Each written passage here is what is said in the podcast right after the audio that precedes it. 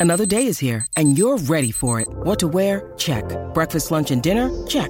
Planning for what's next and how to save for it? That's where Bank of America can help.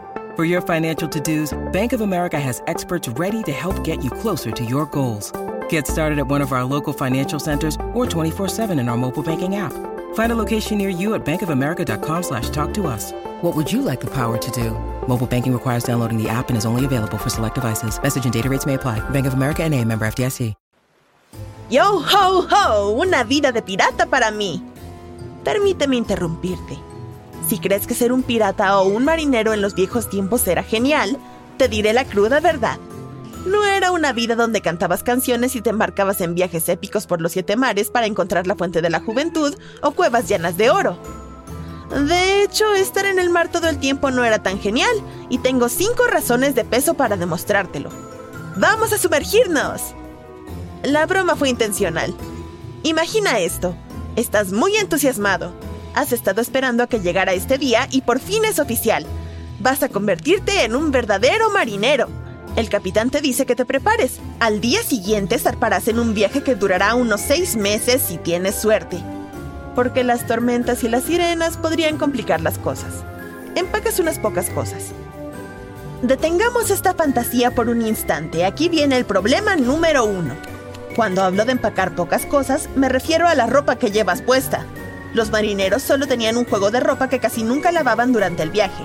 Creían que la suciedad y la grasa los protegerían de los vientos y las lluvias. Bien, regresemos a la fantasía.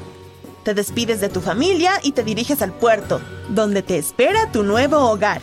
Uno de los miembros de la tripulación te da la bienvenida en la cubierta y te enseña dónde vas a dormir. Esto te lleva a dudar de tu elección de convertirte en marinero.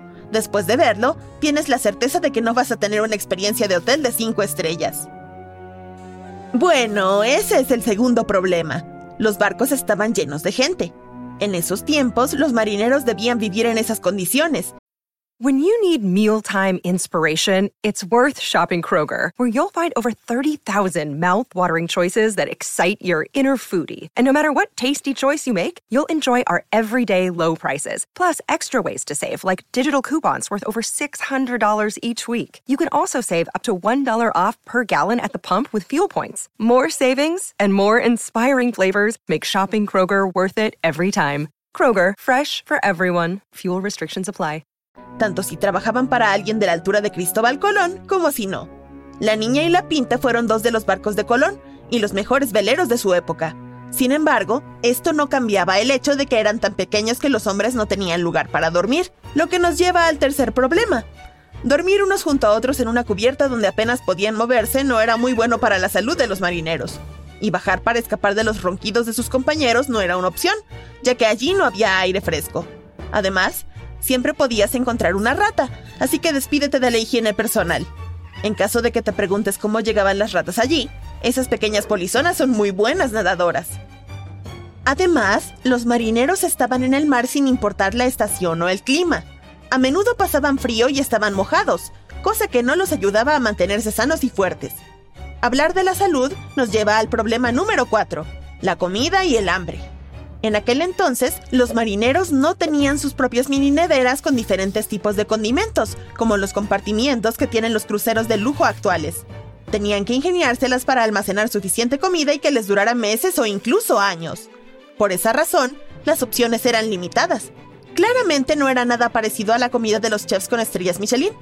Una de las comidas más frecuentes en los barcos era la carne salada, que no era tan masticable como podrías imaginar, o las galletas marineras, también conocidas como láminas de acero o castillos de gusanos.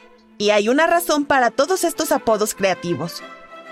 Una galleta marinera era básicamente una mezcla de agua y harina horneada en forma de galleta y con sabor a cartón. Eran duras como ladrillos, y la única forma de comerlas era ablandarlas con agua. Si tan solo los marineros pudieran mojarlas en su té de la tarde, ¿cierto? A veces, estas galletas de mar seguían siendo extremadamente densas. En ese caso, los marineros debían golpearlas con sus puños para romperlas en trozos más pequeños y poder comerlas. Mientras las galletas se mantuvieran secas, rara vez se echaban a perder. Los marineros podían seguir comiéndolas después de un año, si es que les quedaba alguna.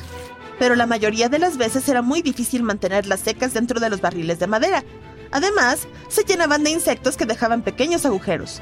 Sin embargo, los tripulantes seguían comiéndolas de todos modos. Hay que sacar alimento de algún lugar. A estas alturas ya te habrás dado cuenta de que no había frutas ni vegetales en la dieta de los marineros. Esto provocaba una carencia de vitaminas en muchos de ellos. ¿Has visto esos piratas y marineros desdentados de las películas? Sí, todo se debe a la mala alimentación. Y las galletas duras como el hierro probablemente tampoco ayudaban. Sin embargo, cuando los marineros se quedaban sin comida, no tener una dieta equilibrada era probablemente la menor de sus preocupaciones. En los viejos tiempos, un viaje podía durar mucho más de lo previsto debido a las condiciones meteorológicas. Podía no haber vientos que empujaran el barco, o una poderosa tormenta podía sacudirlos y las olas y el agua podían destruir las reservas de alimentos. Cuando se daban estas situaciones, no era raro que los marineros se quedaran sin comida. Podían lanzar la red al océano y pescar algo, ¿no? Pero los marineros no comían pescado, ni siquiera en casos extremos. Muchos capitanes lo mencionaban en sus cuadernos de bitácora, que eran básicamente los diarios de los capitanes. El problema no era que los marineros no pudieran conseguir pescado. De hecho, pescaban muchos tipos de peces con sus redes, pero debían devolverlos todos al mar. Durante la época de las exploraciones, Antonio Pigafetta mencionó en su diario que la tripulación de su barco pescaba una cantidad increíble de peces, pero no comían ninguno. También agregó que 40 de los marineros perdieron la vida. Naturalmente, los marineros sabían que solo los peces venenosos eran peligrosos. Por eso preferían comer los peces que conocían. Pero hasta un atún bien cocinado podía ser venenoso, y tuvieron que aprenderlo por las malas. Sin embargo, no es que no tuvieran ningún método para revisar el pescado. Por ejemplo, los marineros españoles les ponían monedas de plata. Si cambiaban de color, consideraban que esos peces eran venenosos y por lo tanto no comestibles, así que los arrojaban por la borda. Otros marineros colocaban el pescado en la cubierta para ver si las moscas u otros insectos se daban un festín con él. Si no se posaban, era venenoso. Si los insectos aparecían, lo consideraban seguro para comer. El problema de comer pescado en mar abierto se remonta al siglo VII a.C. Los curanderos imperiales de la antigua China sabían que comer pescado era la razón por la que algunos marineros perdían la vida, pero no podían demostrar que fuera venenoso. El misterio siguió sin resolverse hasta el siglo XIX. En 1886, un médico cubano descubrió por fin que algunos peces tenían veneno en sus tejidos y músculos, a pesar de que se consideraban una especie segura para el consumo. En realidad, ese tipo de veneno se encuentra en el plancton. Algunos peces pueden comerlo sin verse afectados y lo almacenan dentro de sus cuerpos. A medida que crecen, la cantidad de veneno aumenta con ellos y no desaparece por mucho que se cocine el pescado. Si aún crees que la vida de un marinero en el pasado suena emocionante, este quinto problema te convencerá de lo contrario.